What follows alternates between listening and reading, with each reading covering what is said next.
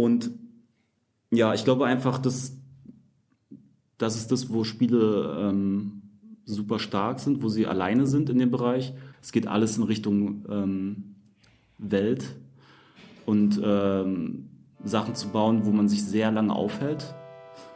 Und ja, ich glaube, dieser Trend wird nicht aufhören. Und dann ganz stark damit verbinden sind einfach prozedurale Inhalte, ähm, ohne die diese Welten irgendwann nicht mehr realisierbar sind.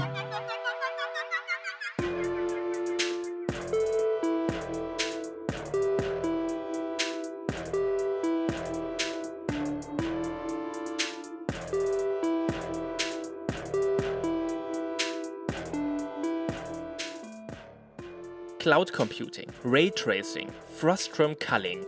Hinter der Entwicklung eines Videospiels steckt nicht nur viel Arbeit, sondern auch ein Haufen komplizierter Begriffe. Selbst wenn man sich viel mit der Entwicklung von Spielen beschäftigt, stolpert man immer wieder über solche komplexen Zungenbrecher. Videospielentwicklung ist natürlich ein Kreativprozess, aber eben auch eine technische Leistung. Das sieht man den Spielen immer mehr an. Sie werden schöner, komplexer und vor allem immer größer.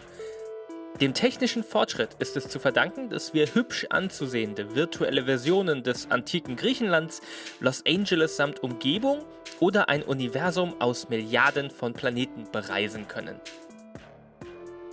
Einer der bekanntesten und meist bemühten Zungenbrecher der letzten Jahre ist gleichzeitig auch einer, der diese Entwicklung maßgeblich mit beeinflusst hat.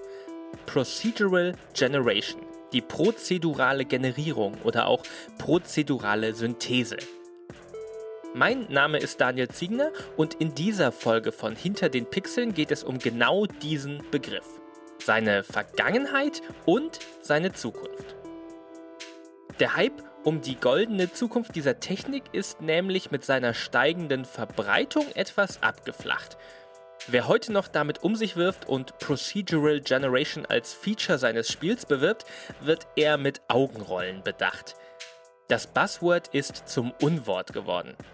Und zumindest zum Teil ist das sicher auf das Spiel zurückzuführen, das den Begriff endgültig aus der Indie-Szene in den Mainstream katapultiert hat.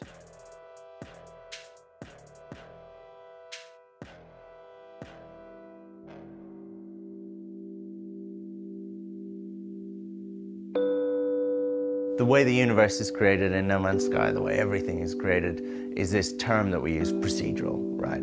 And we're like really picky about that. We we say it's not random, right? Because random to me is this like chaotic kind of mess potentially. But procedural is like creating mathematical formulas, right? And they create a result, and the result is something that's um, that's like generated on the fly by the computer, but it's a result that hopefully looks correct, looks almost like it's been built by hand. Schon jetzt steht fest, No Man's Sky wird unglaublich riesig. Es hatte 18 Trillionen Planeten, ja 18 Trillionen, kann man in der gigantischen virtuellen Galaxie des Spiels erkunden. Übergänge von Planetenoberfläche zum Weltraum sind dabei fließend. Durch das System der prozeduralen Generierung soll dabei auch kein Planet dem anderen gleichen, nur mickrige 0,1% der gesamten Galaxie sollen laut Entwickler Sean Murray jemals entdeckt werden. Allein die gewaltigen Ausmaße sind natürlich für sich genommen schon spannend, bleibt aber auch die Frage, ob auch wirklich alle Planeten wirklich so erkundenswert sind. Keine Sorge, in dieser Folge geht es nicht wirklich um No Man's Sky. Aber ganz können wir den Astronautensimulator nicht außen vor lassen, auch wenn schon so viel darüber diskutiert wurde. Die Entwickler Hello Games versprachen in ihrem Open Space Game nahezu endlos viele Planeten, die wir bereisen und erforschen können. Und das alles dank der Wunderwaffe Procedural Generation.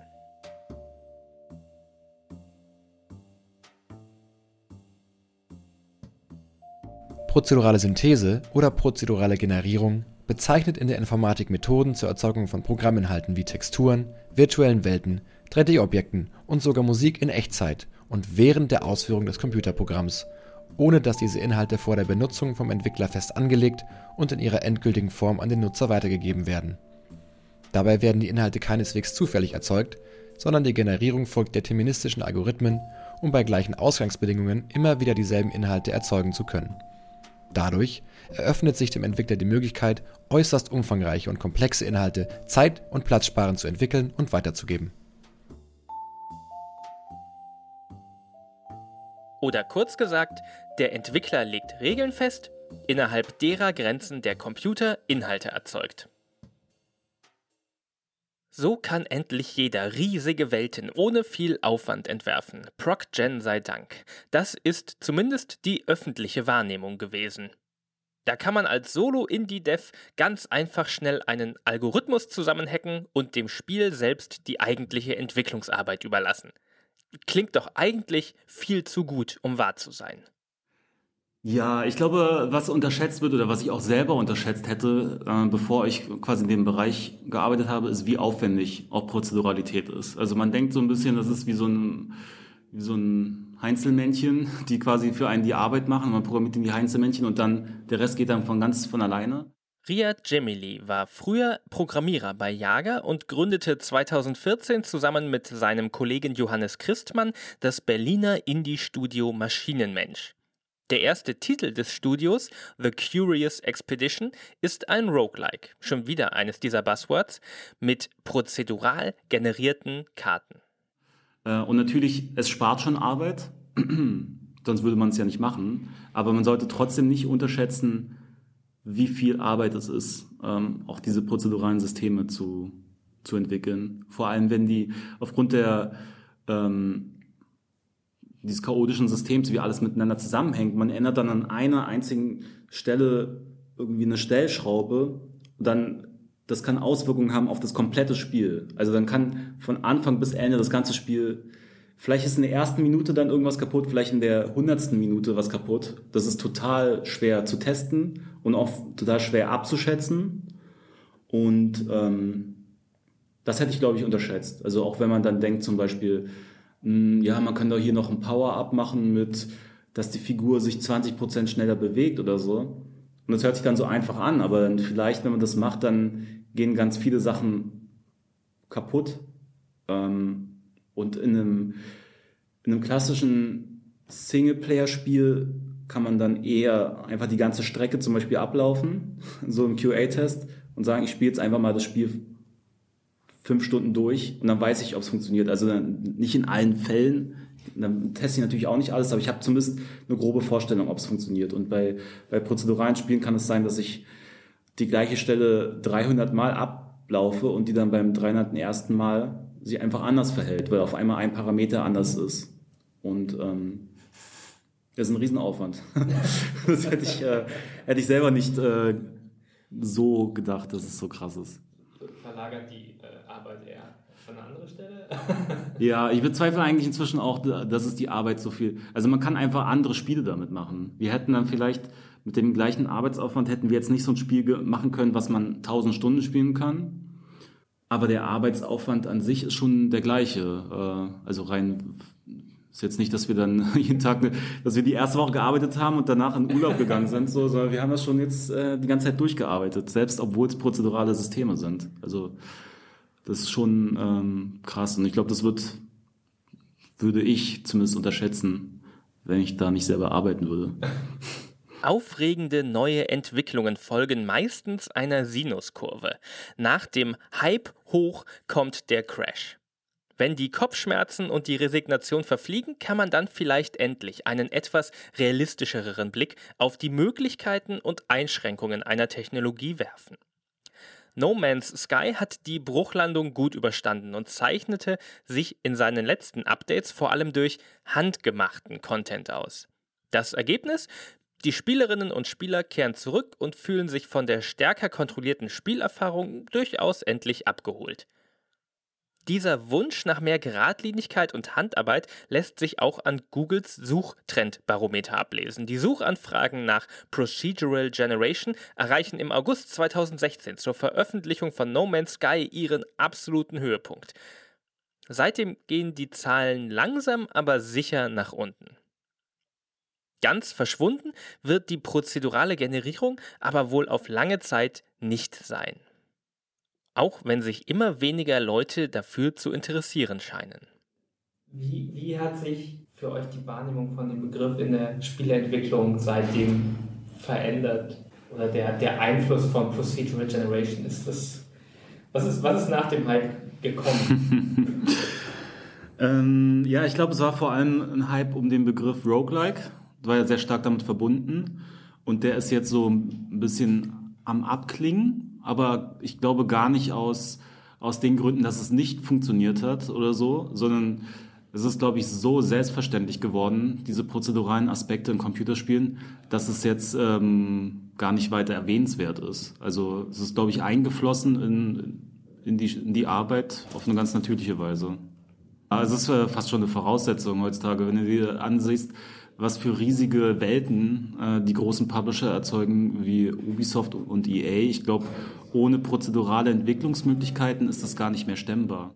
Ja, ich glaube, ohne prozedurale Werkzeuge, die einfach äh, ganz normal in Engines eingeflossen sind inzwischen und auch so äh, in die Level-Editoren, wo du mit einem Klick du ganzen, einen ganzen Wald platzieren kannst und Bäume platzieren kannst und so weiter, ähm, würden viele große Spiele heutzutage gar nicht mehr funktionieren. Ähm, deswegen glaube ich, ist dann der Hype quasi auch äh, dieses gegenüber den Spielern, das immer zu kommunizieren. Achtung, hier sind prozedurale Inhalte, ist so ein bisschen vorbei, aber aus dem Grund, weil es einfach auch, weil alle das Spiel äh, das inzwischen haben und das interessiert mich ja als als Spieler jetzt, ich will einfach nur eine, eine tolle Welt erleben. Ähm, ja, deswegen ich, ich glaube, es war eine positive Entwicklung bis hierhin. Mittlerweile haben Maschinenmensch einen Nachfolger zu The Curious Expedition angekündigt. Es scheint also noch neue Ideen zu geben, die sich im Rahmen der prozeduralen Synthese erzählen lassen. Auch The Curious Expedition 2 stellt diese in den Vordergrund der Spielmechanik, indem man seinen Trupp aus Forscherinnen und Forschern auf der Suche nach Schätzen durch Wälder, Wüsten und verfallene Tempel lenkt. Lediglich, wenn es um die Vermarktung geht, stellen Indie-Teams wie Maschinenmensch ihn heute nicht mehr in die allererste Reihe der Featureliste. Ähm, ja, wir haben, es, es kommt Roguelike vor im Marketing. Das war auch irgendwann, also wir haben ja angefangen nach Spelunky, also nach dem Ur-Spelunky, noch bevor das auf der Xbox war. Das war für mich so eine, so eine Kerninspiration. Ähm, und da war dann quasi zu sagen, äh, ja, dass ein Roguelike war was Besonderes oder ein Alleinstellungsmerkmal. Dann irgendwann kam dann die ganze Schwemme der Roguelikes, ähm, FTL und so. Und ähm, jetzt inzwischen ist es wieder so an dem Punkt, ja, wo ich, also ich finde jetzt Roguelikes nicht mehr so spannend. Ich finde die Prozeduralität immer noch spannend, aber ich finde es nicht so spannend, das die ganze Zeit als Roguelike zu bezeichnen. Also ich, das, das fließt eher ein ins ganz normale Spieldesign. Ähm, und prozedurale Spiele müssen ja auch nicht äh, Permadeath haben und diese ganzen Sachen. Also man kann auch in, überlegen, wo kann ich jetzt Prozeduralität anders einbauen in Spiele. Und deswegen würde ich es jetzt gar nicht mehr, ich glaube, ich würde jetzt Curious Expedition inzwischen nicht mehr als Roguelike in erster Linie sehen. Ähm, ja, das ist, vielleicht sollten wir das mal ändern, den Text. ähm, und das vielleicht so äh, als Expeditionsabenteuer oder sowas bezeichnen. Ich glaube, das wäre eh von der Erfahrung, die wir bei den Spielern hervorrufen wollen oder von der Fantasie, eigentlich ist es eh re viel relevanter als jetzt so ein technischer äh, eine technische Annäherung über Prozeduralität oder äh, Roguelikes. Procedural Generation hat ihre Zeit im Rampenlicht hinter sich. So wie früher vielleicht einmal der für Shooter bahnbrechende Mausblick für Innovation stand. Heute ist das Feature aber so verbreitet, dass jüngere Spielerinnen und Spieler das Wort gar nicht mehr kennen. Die Tech-Industrie hat sich derweil längst an neuen Begriffen festgebissen. Machine Learning und AI, also künstliche Intelligenz, sind gerade das nächste ganz große Ding. So groß, dass diese Konzepte auch schon längst ihren Weg in die Welt der Videospiele gefunden haben.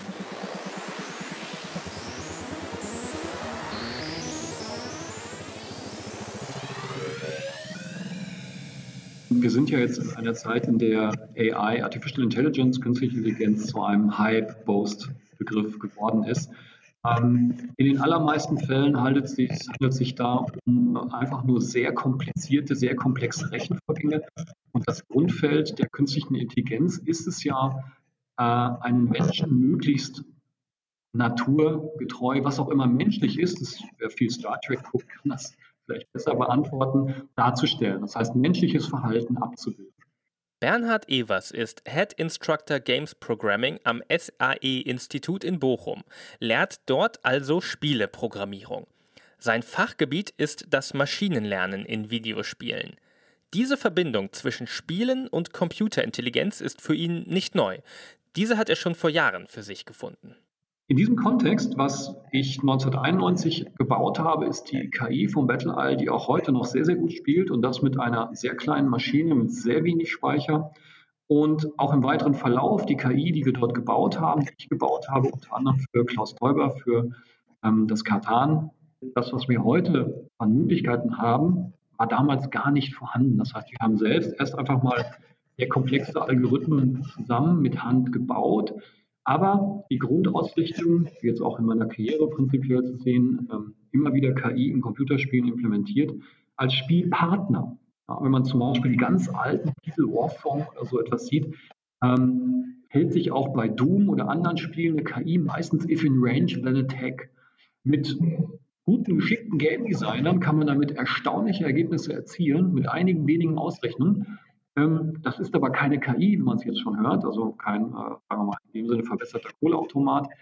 Ähm, aber das ist prinzipiell so der Weg. Wir haben aber heute mit den Möglichkeiten durch die moderne Maschinerie, wenn man diesen Schritt nimmt, ähm, die Computer sind schneller geworden, wir haben wesentlich mehr Speicher zur Verfügung und das bringt auch ganz deutliche Fortschreibungen. Wir haben andere Programmiersprachen zur Verfügung, die auch mir dabei helfen, Speicherlöcher zum Beispiel zu vermeiden.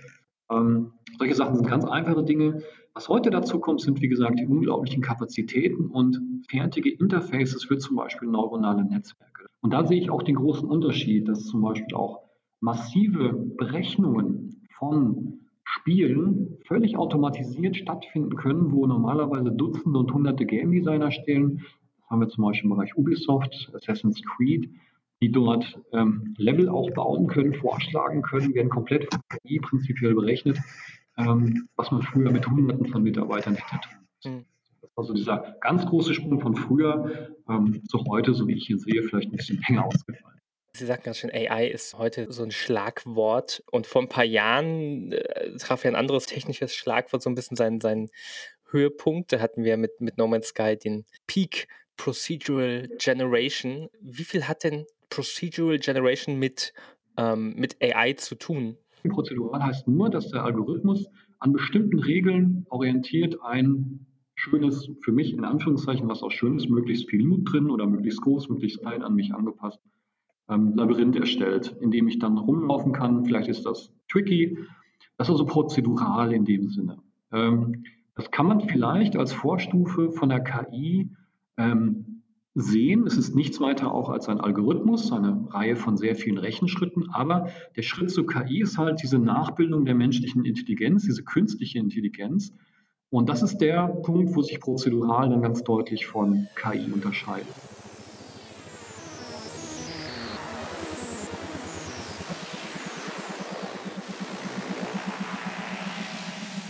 Um das noch einmal zusammenzufassen, denn es ist vermutlich sehr wichtig. Prozedurale Synthese hat grundsätzlich erst einmal nichts mit künstlicher Intelligenz zu tun. Höchstens mit der, die der Entwickler genutzt hat, um den dazugehörigen Code zu schreiben. Und auch das ist ein Missverständnis, das ich öfters mal online und manchmal sogar in Spiele-Reviews lese. Levels, die prozedural erzeugt wurden, die hat sich nicht der Computer ausgedacht. Stattdessen sind die zufälligen Levels ein Ergebnis von menschlicher Arbeit. Da steckt viel Testen, Entwickeln, Verbessern und Wiedertesten drin. Also letzten Endes nicht viel weniger Handarbeit als in einem handgemachten Level. Nur das Werkzeug war eben ein anderes.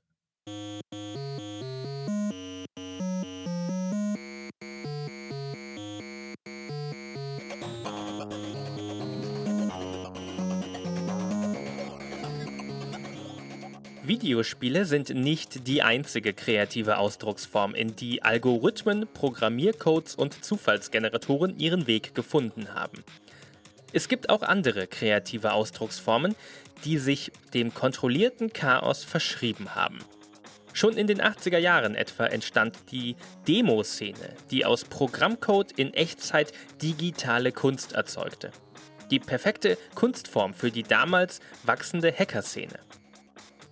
Ein Event, das auch heute noch der Schnittpunkt von Technik, Politik und Kunst ist, ist das Treffen genau dieser Szene, der Chaos Communication Congress, der jährliche Kongress des Chaos Computer Club. Und im Videoarchiv der vergangenen Vorträge stolperte ich über einen sehr interessanten Beitrag.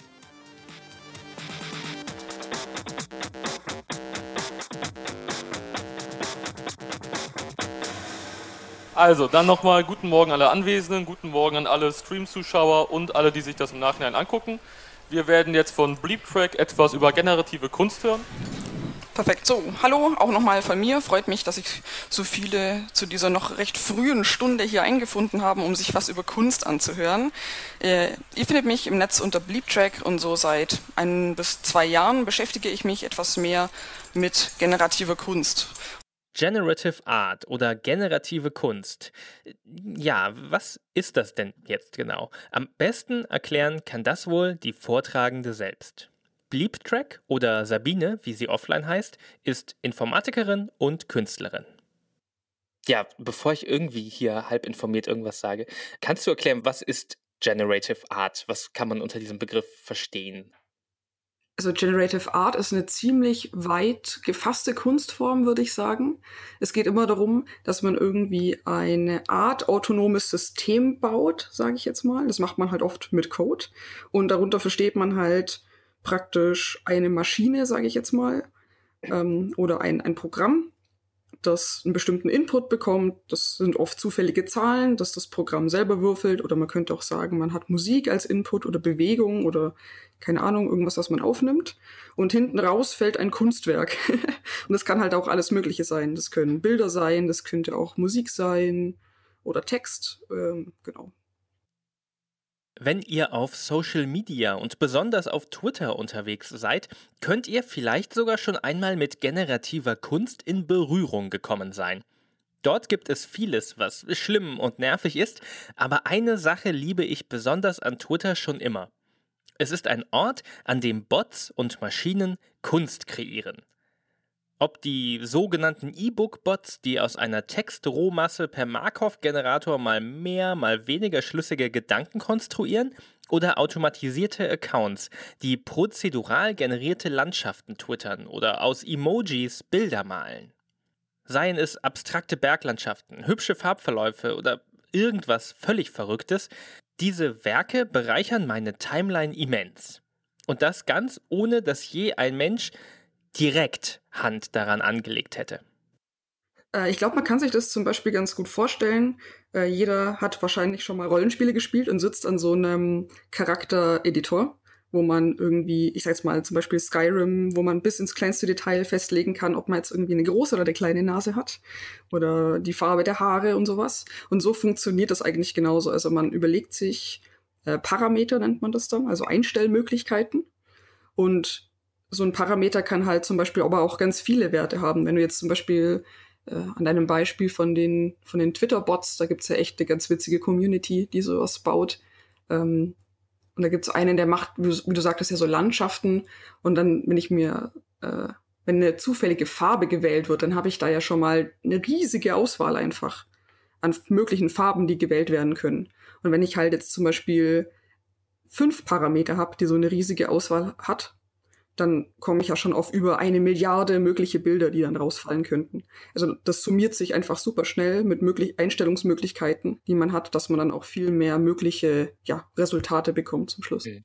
Hast du auch einen Bot eigentlich? Ja, genau, der heißt Beatlesbot. Der postet alle sechs Stunden einen neuen Käfer und denkt sich noch einen Namen dazu aus. Wie viel Handarbeit würdest du sagen steckt in diesen Käferbildern? Also gerade bei den Käfern würde ich sagen, super viel Handarbeit, weil ich muss ja, also das, wenn man sich das so vorstellt, dann sind das sehr einfach strukturierte Bilder, so ein bisschen als würde man sehr schnell den Käfer auf Papier zeichnen und halt noch ausmalen, sage ich jetzt mal. Es ist jetzt kein fotorealistisches Bild oder sowas. Ähm, und das sind alles Linien und ich muss praktisch festlegen, wie diese Linien verlaufen. Und das ist schon alles von Hand gesetzt einfach, in welchem Rahmen da der Zufall überhaupt spielen darf, damit noch ein Käfer rauskommt. Kannst du ungefähr sagen, wie lange du jetzt an dem Bot speziell ähm, gearbeitet hast, bis du sagst, der ist okay, weil er hat jetzt irgendwie 1300 Käfer ja schon generiert. Wie viel, wie viel Arbeit war da vorher drin, bis du zufrieden warst mit den Käfern, die da rauskamen? Also ich habe angefangen, das zu schreiben an einem Nachmittag und dann konnte ich aber noch keine Farbe zeichnen. Also ich würde mal sagen, die reine Form waren irgendwie so vier, fünf Stunden und dann habe ich noch mal irgendwie wahrscheinlich einen Tag, da, also einen kompletten Tag damit verbracht, noch mal so zehn, zwölf Stunden, um da irgendwie schöne Muster für die Flügel zu generieren und Farben auszusuchen, bis ich da irgendwie zufrieden war. Also das ist jetzt kein super langer Prozess. Ich glaube, bei generativer Kunst ist so ein bisschen der Prozess das Ziel oder auch schon fast die Idee das Ziel vielleicht. Also man wertschätzt generative Kunst meistens, äh, oder naja, nicht vielleicht nicht meistens, aber oft daran, wie innovativ oder cool die Idee ist und wie, wie, cool der Weg dahin ist praktisch. Also ich würde jetzt mal auch sagen, äh, No Man's Sky, wenn man jetzt nur einen Planeten sehen würde, würde man sagen, ja, okay, nett, aber dadurch dass man halt auf einmal irgendwie einen Trilliarden Planeten hat, die alle irgendwie ein bisschen anders sind, da kommt ja dann erst der Reiz her. Und schon wieder No Man's Sky. An dem Namen führt einfach kein Weg vorbei. Spiele sind dann letzten Endes aber doch etwas ganz anderes als generative Kunst. Äh, sie sind natürlich auch künstlerische Werke, aber kommerzielle Spiele haben doch noch eine andere Aufgabe. Sie wollen vor allem unterhalten. Und da muss dann doch das Ergebnis stimmen und nicht nur der Prozess interessant sein. Die Szene rund um die generative Kunst hat es da ein bisschen einfacher. Nimmt man die Möglichkeiten der prozeduralen Generierung mit den Fortschritten in der KI zusammen, dann kann man seiner Fantasie schon mal freien Lauf lassen. Und einen kleinen Vorgeschmack dieser Zukunft haben wir neulich auch schon sehen können. Googles Streamingdienst Stadia ist technisch in der Lage, den Stil eines Bildes zu analysieren und diesen dann in Echtzeit auf ein Videospiel anzuwenden, ihm also on the fly einen komplett neuen Look zu geben. Und Stadia soll schon im Herbst veröffentlicht werden. Wenn das technisch jetzt schon geht, was ist dann erst in ein paar Jahren möglich? Jetzt denkt man wahrscheinlich, da dran an so ein Science-Fiction-Ding von der Maschine, die irgendwie sich ihres Selbst bewusst wird und Kunst äh, genau. äh, schafft irgendwie. Ich habe dieses irgendwie ähm, in, in, in, Detroit gibt es so eine ganz große Szene, äh, äh, wo dann der, der Roboter ein Bild malen soll. So, what's your verdict, Marcus? Yes, there is something about it. Hmm. Something I can't quite define. I guess I like it. Let's see if you have any talent. Give it a try. Try painting something. Paint? What would I... Painting what? Anything you want. Give it a try. Aber so funktioniert das ja nicht, oder? Wie viel Autonomität hat denn dann so ein Programm, das man da schreibt, wenn das Kunst macht? Also eigentlich hat das praktisch so eine richtige Autonomität hat es eigentlich ja gar nicht. Also wenn man Programmcode schreibt, ähm, dann ist das ja immer deterministisch, nennt man das. Also das Programm macht immer exakt das Gleiche. Das heißt, ich als Künstler in dem Fall lege, überlege mir Regeln, nach denen das Programm handeln soll. Ich könnte jetzt zum Beispiel, also ganz banal sagen, irgendwie, ähm, das Programm soll sich eine zufällige Zahl ausdenken äh, oder praktisch einen Würfel würfeln und wenn das Programm eine 1 würfelt, dann soll es einen roten Kreis malen und wenn das Programm eine 2 würfelt, dann soll es einen blauen Kreis malen. Also in dem Bereich bewegt sich da die Autonomität. Im Endeffekt ist es ein ganz fester Regelsatz, den man sich vorher überlegt. That is a perfect copy of reality. The painting is not about replicating the world, it's about interpreting, improving on it. Showing something you see. Carl, I don't think I can do that. It's not in my program. Also ich denke, dass das bereits so ist, dass prinzipiell wir auch im Bereich der Spielentwicklung sehr weit vorn sind, dass aber prinzipiell die Killer-Applikation, diese KI, gar nicht so in dem Sinne in den Vordergrund stellt. Ähm, es gibt extrem interessante Entwicklungen, wie zum Beispiel ähm, ein Projekt aus den USA, ähm, wo jemand eine Stadt nachbaut, prinzipiell geht es darum, dass eine künstliche Intelligenz Geschichten erzählt. Also in die Stadt wie ähnlich eine SimCity. Da sind äh, Menschen, Sims äh, laufen da rum und erleben ihr tägliches Leben und daraus generiert eine künstliche Intelligenz eine Serie wie eine Doku-Soap.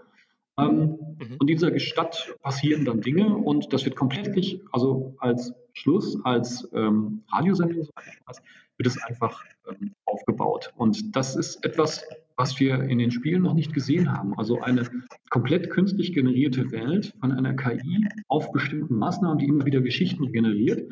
Ähm, das wird auf jeden Fall kommen und es wird auch teilweise im Bereich Toolentwicklung und anderen Dingen bereits eingesetzt. Wir haben also heutzutage aber noch nicht diese Applikation oder den Charakter, der jetzt ähm, als Flagship vorne steht und das verkauft. Ich denke, das ist das, was vielleicht ein bisschen fehlt, aber im Hintergrund sind wahrscheinlich sehr viele Sachen auch schon Realität. Das, das, Beispiel mit der, mit der Stadt, das, das klingt ja eigentlich schon nach der total natürlichen äh, Weiterentwicklung von dem, was, was so ein riesiges Open-World-Spiel heute ist, wo man hunderte Charaktere hat, die, ähm, mit denen man irgendwie kleine Quests und Storylines ähm, erlebt. Was, was, was ist denn ähm, was ist denn, könnte denn, oder was ist denn der Grund, dass das noch, ähm, dass es da noch kein Beispiel gibt so? Gute Frage. Also ähm, ich denke auch, dass äh, ähm, in dem Bereich Game Design die Engine-Teile, das wird wahrscheinlich jetzt auch ein bisschen schneller gehen, noch nicht so weit sind, dass also dort ähm, die Algorithmen, auch das, was ich jetzt mache, prinzipiell ist ja auch so etwas ähnliches. Das heißt, ich, meine Engine generiert auch Geschichten in dem Sinne, generiert Haltung nach den Filmvorgaben, nach einem Spannungsbogen, ähm, um den Spieler zu unterhalten. Das wird, was noch nicht ausreichend zur Verfügung steht, um es zu nutzen. In, in was für einem Zeitraum würden Sie äh, das Extrembeispiel denn für, für technisch für ähm, möglich halten? Und das geht heute. Das kann man heute schon machen. Ähm, das ist auch kein größeres Problem in dem Sinne. Äh, es ist einige Pionierarbeit zu leisten, aber prinzipiell, also von der Technik her, im Gegenteil, das ist äh, durchaus schon seit einigen Jahren möglich. Dass eine ähm, KI den, den, den, äh, den Game Designer an sich ersetzt oder den, den, den ähm, jetzt das, das, das die Story schreibt? Genau, also da haben wir technisch keinerlei Beschränkungen, ähm, so etwas zu machen. Also da ist genügend Rechenkapazität verfügbar und auch Algorithmen und auch ähm, Know-how ist dafür auf jeden Fall vorhanden. Carl, I don't think I can do that. It's not in my program. I... Go on, go, try it. Grab that canvas.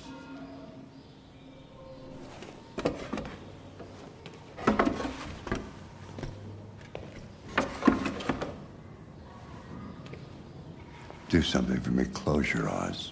Close your eyes. Trust me. Try to imagine something that doesn't exist, something you've never seen. Now concentrate on how it makes you feel and let your hand drift across the canvas.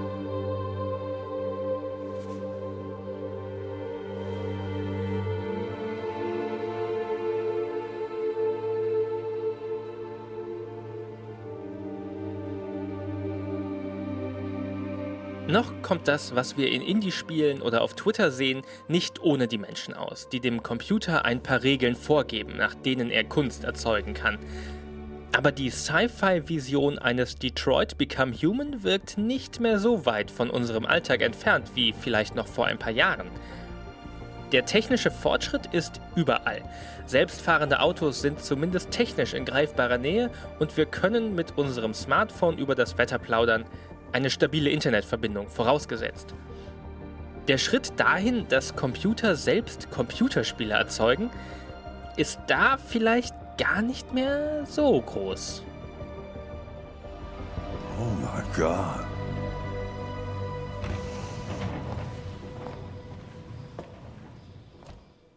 Mir ist bei der Arbeit an diesem Podcast etwas aufgefallen.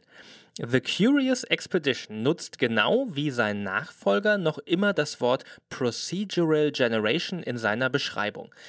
Dennoch unterscheidet sich, wie das Wort in den jeweiligen Erklärungstexten eingesetzt wird. Die Webseite zum ersten Teil spricht etwa von prozedural erzeugten Welten mit abwechslungsreichen Landschaften. Der Text zum zweiten Teil spricht allerdings von einzigartigen, endlosen Geschichten und Charakteren mit abwechslungsreichen Persönlichkeiten. Der Twist, vor fünf Jahren schuf der Algorithmus noch Landschaften, Hügel, Wälder. Jetzt schreibt er Charakterbiografien.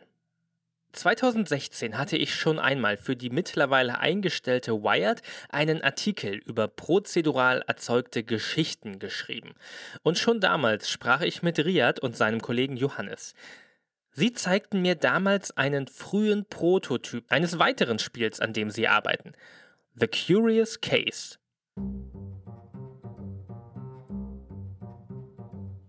Das Detektivspiel, das im Berlin der 20er Jahre angesiedelt ist, sollte jeden Mordfall, den man lösen muss, mit Tätern, Opfern, Motiven und Begleitumständen bei jedem neuen Spiel neu erzeugen.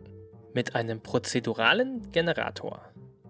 Also der hat quasi äh, die, die ganzen Spielfiguren erzeugt so, und hat dann quasi für dich äh, ihr Leben durchgespielt. Und ähm, ja, und das die, die Frage, die Curious Case stellt, ist quasi, was bringt jemanden dazu, jemand anderen umzubringen? Also das passiert ja nicht von, von jetzt auf gleich, äh, sondern es ist, ist wahrscheinlich eine Kette von unglücklichen Lebensumständen ähm, und die versucht man dann äh, zu erwägen in dem Spiel. Generell einen Mordfall zu erzeugen ist nicht schwer. Man kann einfach so ähm, Textfragmente zusammenwürfeln und einfach da irgendwo eine interessante Story finden. Ähm, man kann es auch ein Stück stärker simulieren und dann wirklich auch einzelne Lebensgeschichten ähm, generieren und die dann einfach zu, am Anfang hat es damit angefangen, dass wir einfach so wie so ein Facebook-Graph erzeugt haben mit 500 Figuren und wir haben die einfach leben lassen und so total kreuz und quer interagieren lassen und da ist dann irgendwann schon mal ein Mord passiert so. Und dann haben wir quasi Zeitmaschine angehalten und gesagt, okay, hier steigen wir jetzt ein.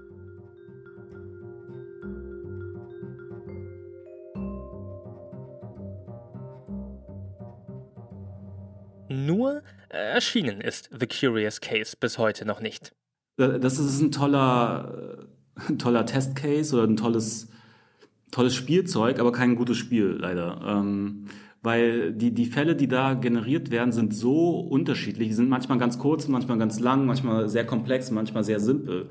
Und äh, die, größte, große Herausforderung vom Game Design bei dem Spiel ist, nicht nur einen Algorithmus zu erzeugen, der das kann, sondern der das auf eine planbare Art machen kann. Also dass ich genau sagen kann, Fall 1, angenommen man macht jetzt mehrere Fälle äh, in Folge, Fall, Fall 1 soll leicht sein, Fall 2 soll mittelschwer sein, Fall 3 soll schwer sein.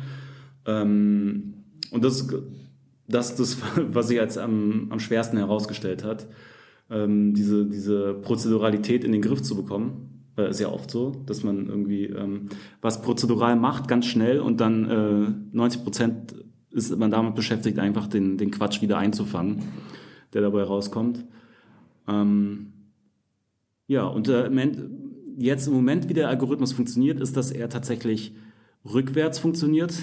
Ähm, das heißt, er fängt tatsächlich mit dem Mord an und sagt dann, äh, was sind die, äh, was sind die Zutaten, die ich dafür brauche. Ich brauche irgendwie zwei Personen, die verzweifelt sind. Und dann geht er quasi einen Schritt zurück und sagt dann, okay, was, was bringt denn eine Person zur Verzweiflung? Und dann, ja, ähm, die Person hat jemanden aus Versehen überfahren oder so. Und dann, warum hat sie die überfahren? Weil sie ähm, äh, ein Trinker ist. Äh, und warum das und warum das? Und dann in diesem Zeitstrahl, der, der, der teilt sich dann, wird dann zu, zu so einem Baum, weil, weil dann quasi da auch immer dann wieder mehrere Untergeschichten von unterschiedlichen Figuren zusammenkommen. Ähm, ja, und das ist so ein bisschen, äh, wie der Algorithmus funktioniert. Und dann ganz wichtig ist auch, dass die, ähm, die, die, Spieler das, das nachvollziehen können, wie der Algorithmus funktioniert. Weil wenn er total random ist, also ich glaube, das ist wirklich für mich eine große Herausforderung bei dem Spiel, dass normalerweise, wenn du ein Kriminalspiel spielst, äh, dann geht es gar nicht so sehr darum zu verstehen, warum etwas so passiert ist, sondern es geht total viel darum, vorher zu ahnen, was die Game Designer einem sagen wollten. Also es ist wie bei so einem Point-and-Click, yeah. wo du dann, du denkst noch nicht mehr so physikalisch, dieses, diese Kiste passt in dieses Loch oder irgendwas, sondern du fängst da an so, hm, was könnten die damit gemeint haben? So wie, wie denkt, denken die Game Designer von diesem Spiel? Und das, das ist quasi etwas, was, was wir vermeiden wollen bei Curious Case. Das soll wirklich so transparent sein, dass du wirklich genau wie fast wie ein Brettspiel oder so genau nachvollziehen kannst. Äh, damit das passiert, müssen diese Vorbedingungen erfüllt sein. Und dann, wenn man an diesen Punkt kommt, dann kann man auch anfangen, damit zu spielen im Game Design und zum Beispiel den Spielenden erlauben, vielleicht Beweisstücke zu fälschen zum Beispiel. Oder zu sagen, ich habe hier so eine Kausalkette und da fehlt mir in der Mitte ein Element und ähm, danach zu suchen gezielt oder wie gesagt, irgendeine äh, Zeugenaussage durch Druck zu erpressen, äh, damit man dann vor Gericht eine, eine einen guten, einen glaubhaften Tatablauf hat, aber eigentlich weiß man, dass es gar nicht äh, stimmen kann. Oder vielleicht, was noch interessanter ist, ist, man glaubt, das wird schon so stimmen und die, äh, die, äh, die Mitte rechtfertigen den Zweck quasi, dass man sagt, ja gut, ich habe jetzt diese eine Stelle, da habe ich jetzt ein bisschen übertrieben Druck gemacht beim Geständnis, aber ist ja für eine gute Sache, weil ich glaube schon, dass die Person das war. Und dann vielleicht stellt sich dann raus, dass man nicht äh, recht hatte. Also das ist, ähm, finde ich, ein interessantes Spielfeld, so diese ähm, wieder mit diesen Moralvorstellungen zu arbeiten, so wie bei Curious Expedition und die Spieler auch zu verleiten zu Sachen, wo sie dann vielleicht im Nachhinein auch was bereuen.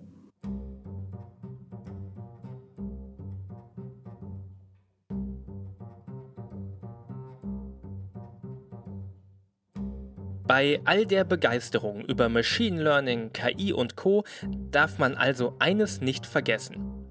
Was technisch möglich ist, ist nur die eine Seite der Entwicklung.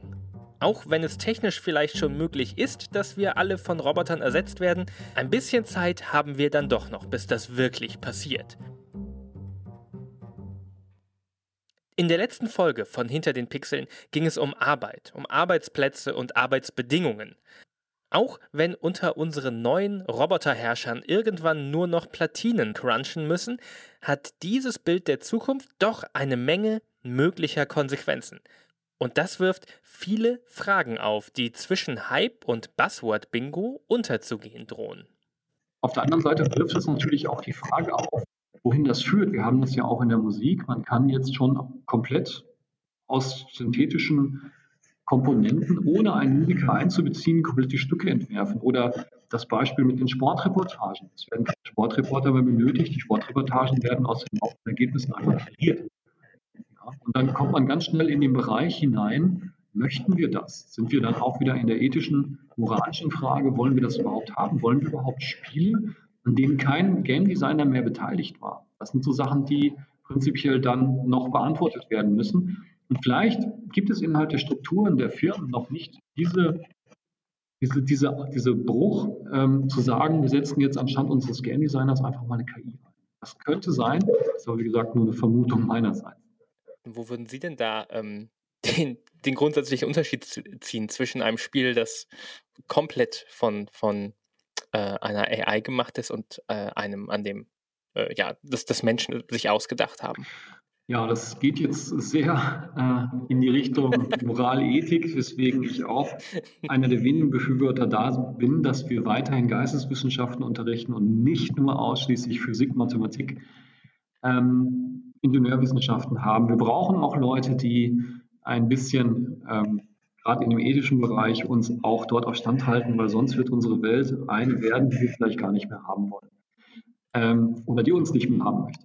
Die Frage ist eigentlich, ähm, wenn ich das so betrachte, auch verglichen mit dem, was wir jetzt im Indie-Bereich haben, ähm, geht auch in die Richtung zum Beispiel jetzt mal ganz off-topic sind die sogenannten Märkte, auf denen ich ausgesuchte Waren kaufen kann, die immer noch auf Höfen produziert wurden, die nicht aus der Massenerzeugung kommen, industriell gefertigt sind. Sowas brauchen wir auf jeden Fall. Es ist keine Schwarz- oder Weiß-Lösung, sondern für mich und auch viele Leute ist es einfach eine Freude, einen handwerklich hergestellten Artikel auch zu besitzen. Ja.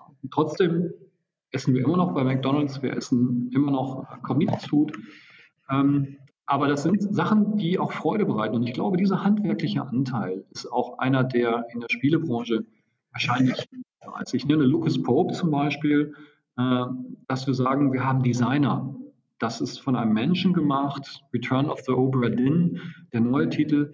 Dass wir solche Dinge, das ist Handwerk und das wollen wir auch, genauso wie ich einen gut zusammengebauten Schrank oder ein anderes Accessoire aus Leder äh, mir kaufen kann, wo ich sage, da habe ich Freude dran. Ich habe zum Beispiel jetzt eine äh, Messingmedaille aus Griechenland mitgenommen. Ist einfach ein Briefbeschwerer mit einem Pegasus drauf.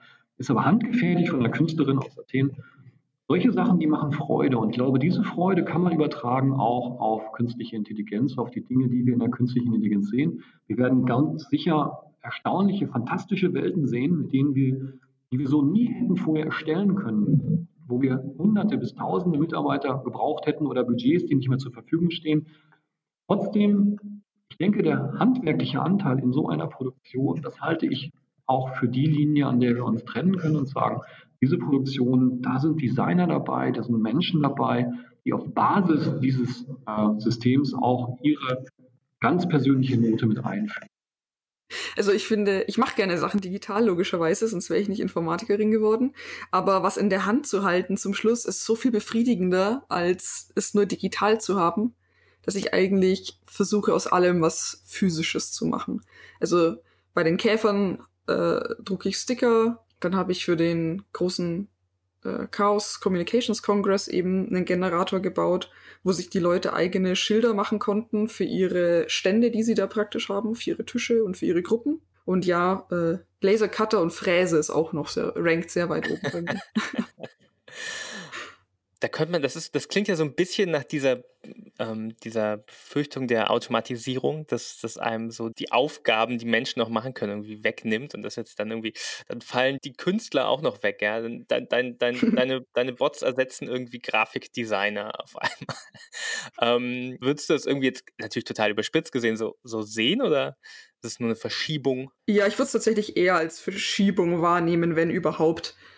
Das ist so ein bisschen, als würde man sagen, irgendwie mittlerweile gibt es Responsive Design im Web, also dass sich Webseiten eben auf die Auflösung vom Gerät anpassen. Mhm. Und da würde jetzt ja auch niemand meckern, dass da irgendwie der Computer nimmt hier irgendwie dem Grafikdesigner das ab, dass es Elemente neu anordnet oder so. Mhm. Also das passiert, glaube ich, einfach nicht. Die Kreativität kommt immer noch aus dem Menschen und selbst so äh, ich sag mal, pseudo-kreative Systeme wie neuronale Netze oder so, äh, GANs heißen die ja dann, die ja auch Bilder generieren können, mhm. die können das ja auch nur, ähm, also A, weil der Mensch das neuronale Netz gebaut hat und B, weil der Mensch das neuronale Netz füttert mit den entsprechenden passenden Sachen und guckt, dass es funktioniert. Also da von so einer die kreative Machtübernahme der Maschinen äh, passiert, glaube ich, in den nächsten paar hundert Jahren noch nicht. Ich denke, dass solche Projekte oder solche Programme dann besonders gut funktionieren, wenn sie halt mit einem Menschen gekoppelt werden, sage ich jetzt mal. Also das könnte also sowohl in der Spieleentwicklung beim Leveldesign stattfinden, äh, als auch heißt nicht äh, Produktgenerierung oder so. Und so generative Ansätze sind ja dann besonders spannend, weil sie einen Ansatz zur Individualisierung bieten. Also in meinem Fall kann ich jetzt irgendwie Käfer erstellen und kann festlegen, dass der blau und rote Flügel haben soll. Ein, anderer findet vielleicht andere Farben schön und man kann das dann einfach ändern. Hm. Und genauso könnte man sich halt überlegen, man möchte einen Stuhl entwerfen und kann halt die Lehnengröße verändern oder sowas, hm. damit es jemandem besser passt. Und das funktioniert, glaube ich, sehr gut. Gerade in so einer Kombination, dass dann halt der Mensch praktisch grobe Regeln vorgibt und man dann den Algorithmus nutzt, um halt individuelle Produkte daraus zu erstellen. Hm. Wenn du jetzt so ein Programm schreibst, das Bilder macht und alle zweimal am Tag irgendwas twittert und ein neu generiertes Bild, wer, wer ist denn dann der, der Urheber? Bist du die Urheberin von den Bildern immer noch? Da würde ich ganz klar sagen, ja. Also ich habe den Code geschrieben, ich habe mir überlegt, wie dieses Bild aussehen muss, dann bin ich der Urheber. Und die, also Projekte, die ich mache und die, die ich so von anderen Leuten kenne, da ist das Programm halt tatsächlich insofern nur Schöpfer, dass es echt sich zufällige Werte ausdenkt. Also da würde ich die Schöpfungshöhe eigentlich immer bei dem Menschen sehen, der das Programm geschrieben hat.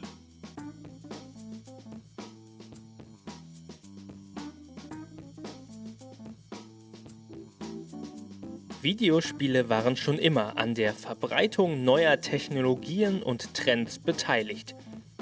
Die schon damals revolutionären Soundchips des C64 haben heute noch Fans unter vielen Musikerinnen und Musikern. Grafikchips sind nicht mehr nur dafür da, um die neueste 3D-Grafik anzuzeigen, sondern elementare Bestandteile jedes Computers. Und selbst wenn Virtual und Augmented Reality nicht nur in Spielen eingesetzt werden, sind Games doch noch immer die beste Demonstrationsfläche für solche Sprünge im technischen Fortschritt. Nicht immer lässt dieser sich so leicht herunterbrechen wie der wirklich sperrige Begriff Procedural Generation. Aber eigentlich beschreibt dieser ja nur, dass Entwickler etwas bauen, das dann etwas anderes baut. Und trotz dieses abstrakten Konzeptes können sich die meisten, die Spiele spielen, darunter etwas vorstellen. Trotzdem wissen wir alle, dass Fortschritt zum Selbstzweck nicht das ist, was den kreativen Prozess in der Spieleentwicklung befeuert. Ja, da fließen verschiedene Sachen ein. Einerseits natürlich kommerzielle Aspekte einfach, dass wir, wir versuchen ja von den Sachen zu leben und wir versuchen dann quasi zu überlegen, wo können wir irgendwas platzieren oder was machen, was, was langlebig genug ist, dass es sich rentiert dann und damit man halt einfach eine Firma äh, haben kann. Und äh, das funktioniert einfach bei Roguelikes, haben wir uns dann irgendwann früh überlegt so, dass so ein lineares Spiel ist einfach sehr schwer zu machen für, für alle. Äh, deswegen gibt es ja auch immer weniger davon, ähm, aber auch insbesondere für kleine Teams. Und deswegen dachten wir, wenn wir irgendwie eine Welt erschaffen, in der immer wieder neue Geschichten erzählt werden, dann können wir äh, früher anfangen, das Spiel zu verkaufen, weil wir können einfach eine unfertige Welt äh, verkaufen und die dann immer weiter anreichern mit, mit Spielinhalten. Also es war auch einerseits so ein technisch-kommerzieller Aspekt, ähm, aber auch künstlerisch gesehen, ich finde es einfach super spannend, was in dem Bereich passiert, ähm, weil ich finde, das ist so ein quasi bei Spec Ops zum Beispiel hatten wir, hatten wir diese, diese super tollen Zwischensequenzen. Und dann kommen dann Leute aus, aus, äh, aus, der, aus dem Filmbereich oder aus Hollywood oder so und, und erklären dann einem, wie man die Kamera hält und so. Man, man, man geht total in so in, dieses, in diesen Animationsbereich rein und das ist toll. Ähm, aber man eifert da eigentlich so ein bisschen so einer anderen Kunstform nach und versucht dann von der Animation irgendwie dieses, dieses Niveau zu erreichen, was in einer anderen Kunstform quasi Standard ist. Und ähm, als wir dann Curious Expedition gemacht haben, war das wie so eine wie so eine Abkehr von diesem Prinzip. Also die Grafik war total limitiert, war total zurückgefahren und wir haben uns stattdessen total in diese Richtung äh, gelehnt von Prozeduralität, von dem, was Computerspiele einzigartig machen. Ähm, ja, es war einfach ein super interessantes Designfeld, was ähm, gerade zu der Zeit, also nach Spelunky ja auch noch sich ganz frisch angefühlt hat. Also es gab die alten ASCII Roguelikes und so, die sind auch schon lange her und dann die Idee, dieses, dieses Genre quasi wieder zu beleben und mit, mit neuen Ideen zu verbinden und so, das war irgendwie äh, total die spannende Aufgabe. Ähm, und jetzt ist es an dem Punkt, wo, wo jedes zweite Spiel ein Roguelike ist und äh, ja, ich mir überlege, wie man sich da, davon wieder befreien kann. Ähm, ja, aber nach wie vor, ich glaube total, oder wir glauben total an, diese, an die Prozeduralität. Es war einmal der rasante technische Fortschritt, der Videospiele als Medium vorangetrieben hat. Und es von Text-Adventures über Pixelgrafik zu spektakulärer, fast fotorealistischer 3D-Animation brachte. Aber wenn wir uns ein anderes, sehr technisches Medium anschauen, wie zum Beispiel das animierte Kino von Pixar und Co., da spricht eigentlich niemand nach dem Kinobesuch begeistert über die immense Rechenleistung, die zum Rendern der Texturen notwendig war. Im Gegenteil, eigentlich reden doch alle nur über die herzergreifende Story des neuesten Toy Story Films. Die Technik ist hier nur ein Mittel zum Zweck.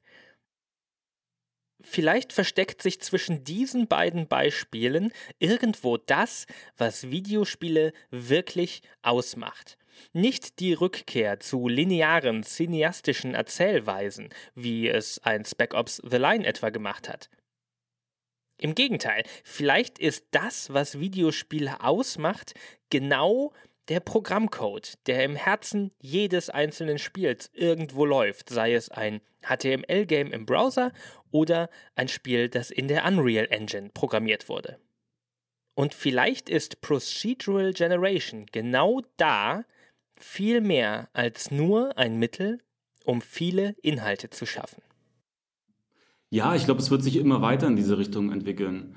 Ähm, ich habe wenn ich früher ähm, ein cooles Computerspiel hatte, ähm, da habe ich mir immer vorgestellt, oh, es wäre toll, davon einen Kinofilm zu haben. So, das war immer so. Ich wollte das dann in dem großen Medium sehen, so und auch so ein bisschen so wahrscheinlich die Anerkennung vom Mainstream bekommen. Aber es war immer so meine Einstellung. Und dann, das hat dann irgendwann gekippt, vor schon vor einer ganzen Weile, vor über zehn Jahren oder so, dass wenn ich jetzt einen coolen Film sehe, dass ich dann irgendwann dachte, oh, das würde ich gerne als Computerspiel spielen. Ähm, da würde ich jetzt gerne, ich hätte jetzt, wäre jetzt gerne selber Luke Skywalker oder so.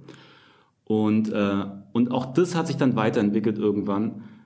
Jetzt inzwischen denke ich gar nicht mehr, ich sehe jetzt einen Film und denke, oh, ich möchte gerne diese Spiel, diese Figur in einem Computerspiel sein, sondern ich denke mehr so, ich möchte in dieser Welt sein. Ich möchte einfach in der Harry Potter Welt sein oder im Star Wars Universum und meine eigene Geschichte dort erleben. Und das ist was, was, ja, was ja nur Computerspiele machen können. Also ich kann, wenn ich ein Buch lese, kann ich jetzt eine Spiel, eine, eine, ich laufe mit der Figur quasi mit und kann dann die, die Welt so am Rand erleben, aber ich kann mich nicht von der lösen und kann einfach sagen, ich finde jetzt aber interessanter, was da am Horizont passiert. Ähm, und ja, ich glaube einfach, dass das ist das, wo Spiele ähm, super stark sind, wo sie alleine sind in dem Bereich und wo es auch kommerziell gesehen hingehen wird. Vielleicht Jetzt nicht aus künstlerischen Gründen, aber einfach weil das, weil die ähm, großen Publisher gemerkt haben, dass das auch die Spieler bindet an das Spiel. Ähm, ja, man sieht ja immer mehr, es gibt gefühlt kaum noch, bis auf sowas wie Naughty Dog oder so, richtig so diese Singleplayer-Knallerspiele. Es geht alles in Richtung ähm, Welt und ähm, Sachen zu bauen, wo man sich sehr lange aufhält. Und ja, ich glaube, dieser Trend wird nicht aufhören. Und dann ganz stark damit verbinden sind einfach prozedurale Inhalte, ähm, ohne die diese Welten irgendwann nicht mehr realisierbar sind.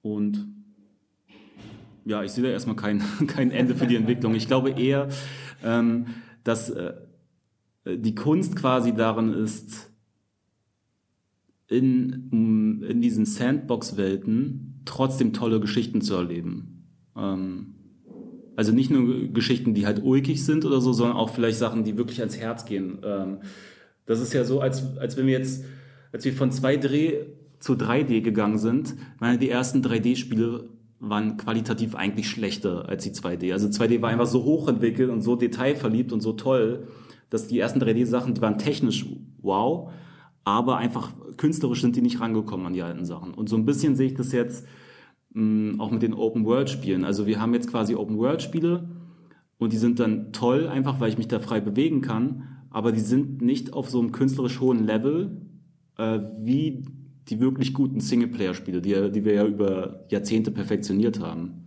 Und ich glaube, das ist einfach der Schritt, dass so wie 3D zu 2D dann aufgeschlossen hat, dann auch Open-World-Spiele in den narrativen Mitteln zu Singleplayer-Sachen aufschließen. Und das ist ziemlich schwer. Also ich wüsste nicht genau, wie das geht, wenn mit Spielfiguren, die sich frei bewegen können und springen können und die ganze Zeit Bunny Hopping dann im, im tiefgründigen Dialog machen und so. Aber ich glaube, das, das wird schon kommen. Also in zehn Jahren denke ich mal, dass es da sein wird.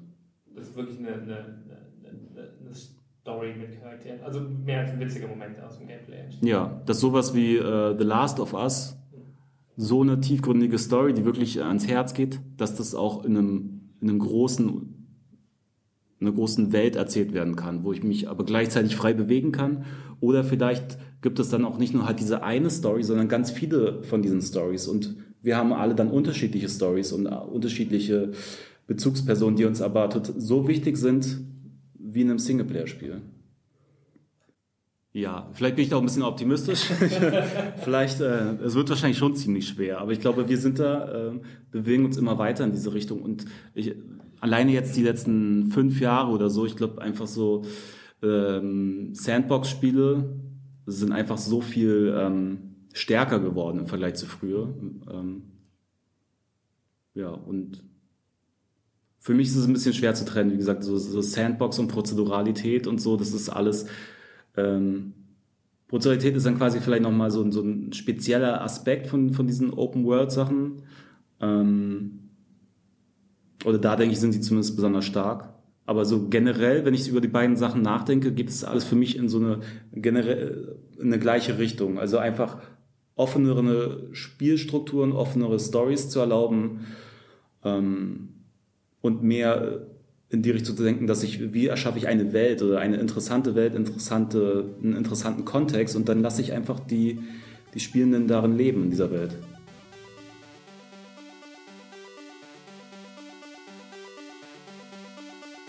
Technisch ist No Man's Sky ein zweischneidiges Schwert. Manche Planeten sehen wirklich klasse aus, andere wiederum ziemlich detailarm und steril. Die Weltraumpanoramen mit den zahlreichen Planeten, Sternen und Raumstationen sind dagegen immer wieder aufs Neue schön anzusehen und sorgen hin und wieder sogar für kleine Wow-Momente, genau wie das übergangslose Reisen zwischen den Planeten. Die zufällige Generierung stößt aber auch oft an ihre Grenzen. Raumstationen oder Basen auf den Planeten sehen zum Beispiel mit Ausnahme von minimalen Abweichungen immer gleich aus. So ist No Man's Sky allein wegen seiner schieren Größe und den tollen Weltraumpanoramen ein ziemlich einzigartiges Erlebnis, das durchaus seine besonderen Momente hat, aber aufgrund etlicher kleiner Ungereimtheiten, technischer Probleme und nicht zu Ende gedachter Ideen letztendlich kein Hit geworden ist. Generell ist es sehr stark vom Spielertyp abhängig, ob man mit No Man's Sky Spaß hat oder nicht. Es wird viele geben, die es super finden, immer wieder neue Planeten zu erkunden und Tiere und Pflanzen zu entdecken, Etliche werden sich wegen der fehlenden Höhepunkte und dem schnell ausgelutschten Spielprinzip aber schon nach kurzer Zeit langweilen. Spiele werden ja in den letzten Jahren immer, immer größer und umfangreicher und setzen immer mehr auf diese, ähm, diese Geschichten, die im Spiel äh, entstehen, die, die jeder Spieler für sich äh, mehr oder weniger einzigartig erlebt, wird diese äh, Entwicklung ohne mehr ähm, künstliche Intelligenz und, und ähm, was auch immer man aus prozeduraler Generation noch weiterentwickelt, überhaupt noch möglich sein? Oder kommen wir da einfach irgendwann an ein Ende, wie, wie groß ein Spiel sein kann? Die Frage ist ähm, auch relativ schwierig. Ich denke, die Größe als solches ähm, hat irgendwo, also man kann sich das kaum vorstellen, wenn man sich zum Beispiel Path of Exile anschaut das Spiel hat in Vollausbau mittlerweile eine Größe, die ist so unglaublich. Ähm, aber es geht immer noch weiter und die Leute spielen es immer noch mehr. Das sind dann quasi schon Parallelwelten, die durch User entstehen, wo man als Fremder äh, kaum noch hineinkommt, weil sie so komplex geworden sind, dass man viele Sachen auch kaum noch nachvollziehen kann. Ähm, und die auch bestimmte Historien haben, die passiert sind, die jetzt im Spiel nicht mehr drin sind, was die Experten natürlich auch wieder wissen. Ähm, ich glaube nicht, dass es da eine Größe gibt, die man nicht überschreiten könnte, sondern ich denke, dass es tatsächlich immer wieder weiter nach vorne geht, immer größer werden wird. Vielleicht gibt es eine physikalische Größe, dass wir sagen können, wir haben irgendwann mal, ist natürlich irgendwas, ist mal das Ende, aber prinzipiell jetzt vorher würde ich sagen, sehe ich kaum Größenbeschränkungen. Gerade wenn man auch über Spiele im Multiplayer-Bereich nachdenkt, die riesengroß werden können, ähm, mit User-Generated Content und so, da kann ich mir auch Spiele vorstellen, die unseren Planeten ums Mehrfache sprengen können. Also was die reinen Größenverhältnisse angeht, die wir virtuell bauen könnten, die sich über Jahrzehnte, vielleicht in Zeitepochen ergeben. Also da kann ich mir keine, keine Begrenzung vorstellen.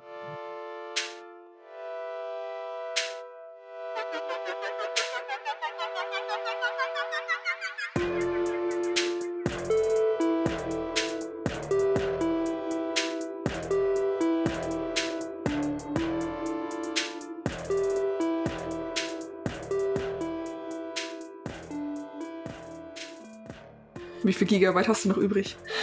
500 Megabyte oder so, ich weiß nicht, ich glaube, irgendwas hat vorhin zwischendurch noch geladen. Oh nein, wir schaffen es gerade noch. ja, ich, ja die, meine Spur war jetzt 8 Megabyte. Okay, na gut. Dieser kleine Outtake äh, aus dem Interview mit äh, Sabine, der kam nach einer Unterbrechung, die wir bei unserem äh, Gespräch hatten, weil trotz modernster Technik fiel bei uns beiden die Internetverbindung ständig aus. Ich hatte zu Hause kein Internet und war über den Hotspot meines Handys mit ihr verbunden und ähm, bei ihr fackelte mittendrin der Router ab, so mit, mitsamt verschmortem Plastik, was nochmal für eine Unterbrechung von äh, einer halben Stunde oder so sorgte. Und trotzdem, ah, umso glücklicher bin ich, dass diese zwölfte Folge und letzte Folge der zweiten Staffel von Hinter den Pixeln doch noch zusammengekommen ist. Es wird jetzt wieder eine kleinere Pause geben, bis es mit der dritten Staffel weitergeht, denn ich muss erstmal wieder die ganze Vorarbeit leisten, die Themen raussuchen, die richtigen Gäste vor allem finden, die mit mir sprechen wollen, weil dieses Format absolut von den Gästen lebt.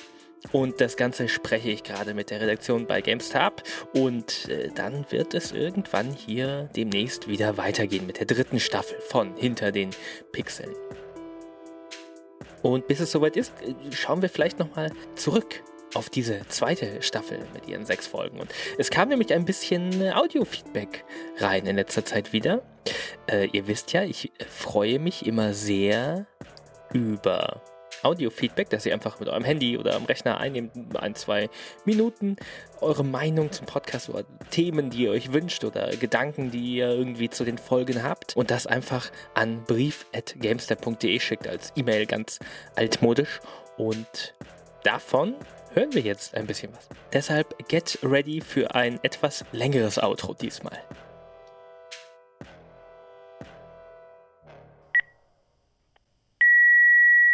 Hey Daniel, ich spreche dir jetzt einfach mal diesen Kommentar, weil äh, ich selbst weiß, wie schön das ist, wenn sich mal jemand meldet, wenn man äh, einen äh, Aufruf zu einem Kommentar macht. Und äh, wollte sagen, schöne Folge über die Crunchtime-Geschichte. Äh, war auch mal schön, den Frank wieder zu hören. Mit denen hatte ich damals zusammen an Secret 2 gearbeitet. Das waren noch wilde Zeiten. Hat mich gefreut, ihn da mal wieder zu hören. Hat mich dann überrascht. So, ach, guck, das ist ja der Frank in der Folge. Schön.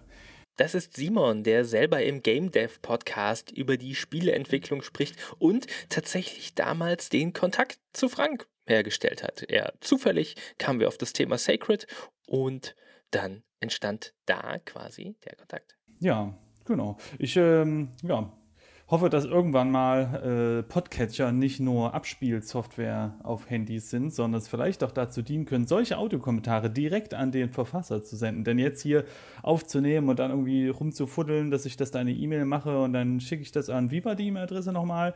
Ist alles viel, viel, viel zu aufwendig. Ich hoffe, dass irgendwann mal die ähm, Connection zwischen Kommentare schreiben zu Podcasts und vielleicht sogar Audiokommentare und das Abspielen von Podcasts äh, mehr vereinheitlicht wird.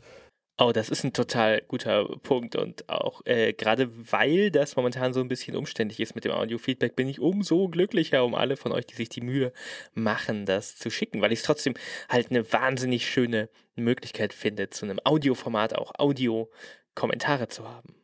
Und ich habe auch ein paar Ideen, um das vielleicht ein bisschen einfacher zu machen. Ich muss da jetzt in der Staffelpause mal ein bisschen, bisschen rumbasteln. Vielleicht gibt es dann in Staffel 3 was Einfacheres. Ja, hallo Daniel. Ich habe mir auch mal überlegt, dass ich ein, zwei Sätze zu dem spreche, was du so, was du so machst. Ich bin Christian, bin 33, komme aus in der Nähe von Emden. Ach, Emden, da war ich letztens. Und äh, du hast ja mal gebeten, dass du gesprochenes Feedback haben möchtest. Auch heute oder jetzt gerade bei, dem, bei der Kickstarter-Folge fand ich interessant, dass du immer ich sag mal, die Interviews, die du gemacht hast, dass du die, dass du die eingeblendet hast. Und was ich auch super fand, dass du alte GameStar-Videos oder der Jörg Langer, glaube ich, habe ich mal kurz gehört, den Siegesmund habe ich, glaube ich, einmal kurz gehört zum Iron Harvest. Fand ich auch cool. Ne? So ein paar alte Stimmen dazu zusammengesucht. Alte Bekannte, fand ich super.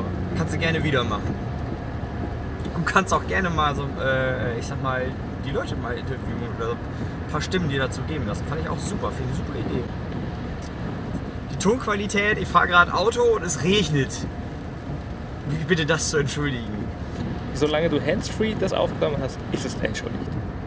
Äh, genau, was du sagtest mit den Publishern, fand ich eine super, super Idee. Also jetzt mit den nach den Kickstarter-Geschichte, wie, wie, wie ist überhaupt so ein Publisher? Was hat sich so so ein EA, wie entwickeln die sich? Ne? Da gab es ja diese, äh, diese Shit Shitstorm-Geschichte mit den Battlefront 2 äh, Passes. Ich habe selber, hab selber nicht gespielt, deswegen habe ich das nicht mitgekriegt.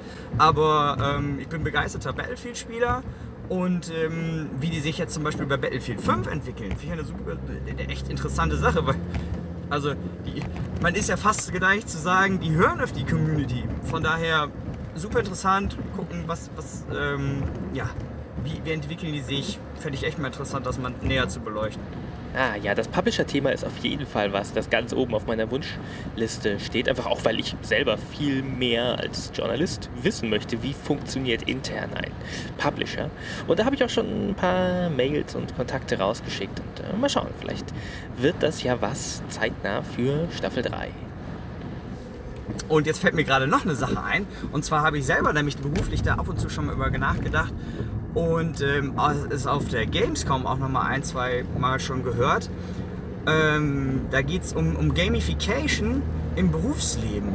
Das wäre mal eine echt interessante Sache, auch für mich, was es da so für Punkte gibt und ähm, wie weit das Ganze schon ist, was es da so in, in, in welche Richtung sich das so entwickelt.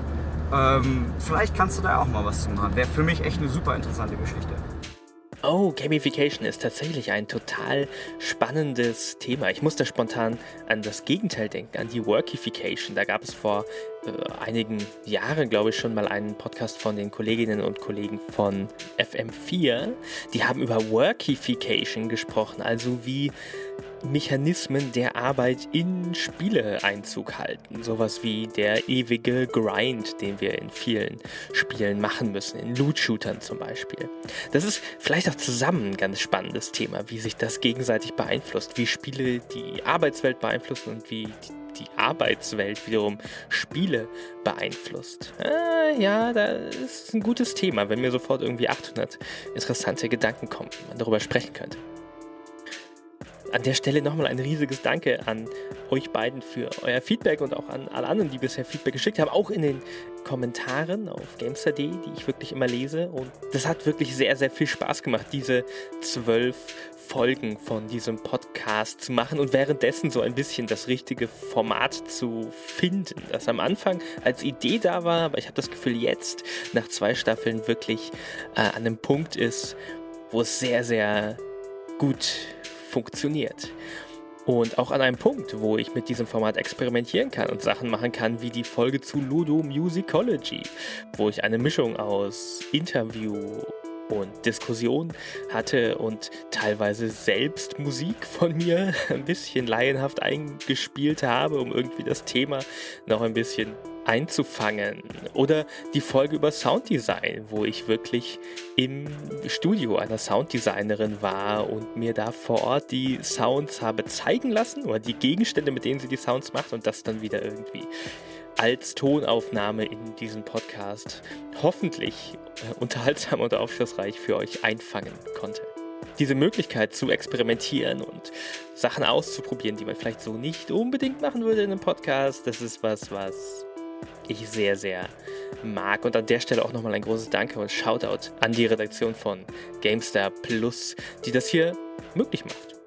Und es freut mich, wenn das auch viele von euch genauso sehen, dass ihr diesen Podcast gerne hört. Und ähm, ich werde mich jetzt mit meiner leicht verschnupften Stimme hier aus dem Outro verabschieden äh, in eine kleine Pause und äh, eure Ohren wieder den Kolleginnen und Kollegen vom GameStar Podcast überlassen und mir dann Gedanken machen über die Themenideen für die nächsten Staffeln und wie dieser Podcast weiter interessante Perspektiven über kleine und große Aspekte der Entstehung von Videospielen und der Kultur um Videospiele herum erzählen kann. Also, vielen Dank fürs Dabeibleiben und wir hören uns demnächst wieder.